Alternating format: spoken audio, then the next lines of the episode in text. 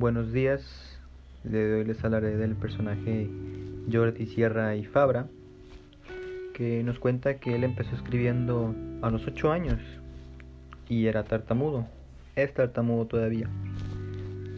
Aproximadamente a los de 8 a los 15, 16 años, él literalmente casi no podía hablar.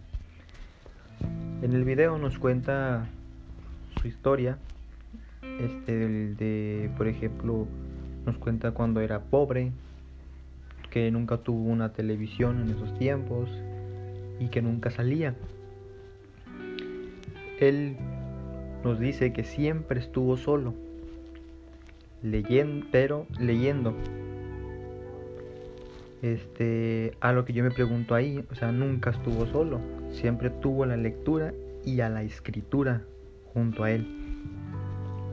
Él nos cuenta que escribiendo no tartamudeaba, lo cual es algo magnífico, pero por alguna extraña razón su padre se lo prohibió, le prohibió escribir, lo cual me parece una tontería, ya que si estás viendo que tu hijo la escritura le ayuda a no tartamudear, pues con más razón incluso lo obligaría a escribir.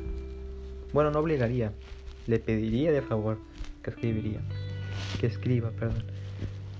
Entonces, básicamente el video nos explica lo difícil que fue su vida en esos tiempos. Cuando, por ejemplo, nos dice que en la escuela él recibía mucho bullying solo por ser tartamudo.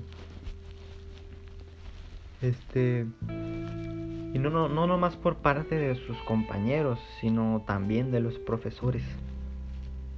Su, por ejemplo, su, nos, nos cuenta que su profesor estaba dando la clase y dice que quiere reírse un rato. Y para reírse le piensa preguntar cosas a Jordi. Pero no son preguntas normales, son preguntas que la respuesta tiene que son empiezan con una letra con una letra las cuales Jordi no podía este, decir por ser tartamudo. Se era imposible para él. Entonces al momento de que le preguntaba las preguntas él pues empezaba a tartamudear y se reían de él junto con el profesor y toda la clase. También nos habla de otra clase de su profesora que en una tarea que les dejaron de escribir un libro, él hizo un, libro de un marcianito y la profesora le puso cero.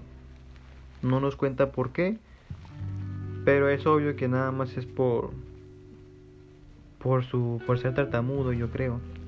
Nada más por ser él. Y él, él le dice que quiere ser escritor. Y la profesora básicamente se burla de él y le dice que, que se deje de soñar y que se consiga un trabajo. Porque que es un inútil y que siempre lo será.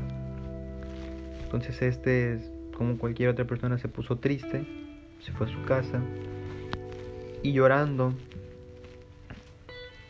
comenzó a reflexionar, a pensar. Y en ese momento fue cuando descubrió que hay una persona que cree en él. Y esta persona es él mismo. Y eso es más que suficiente.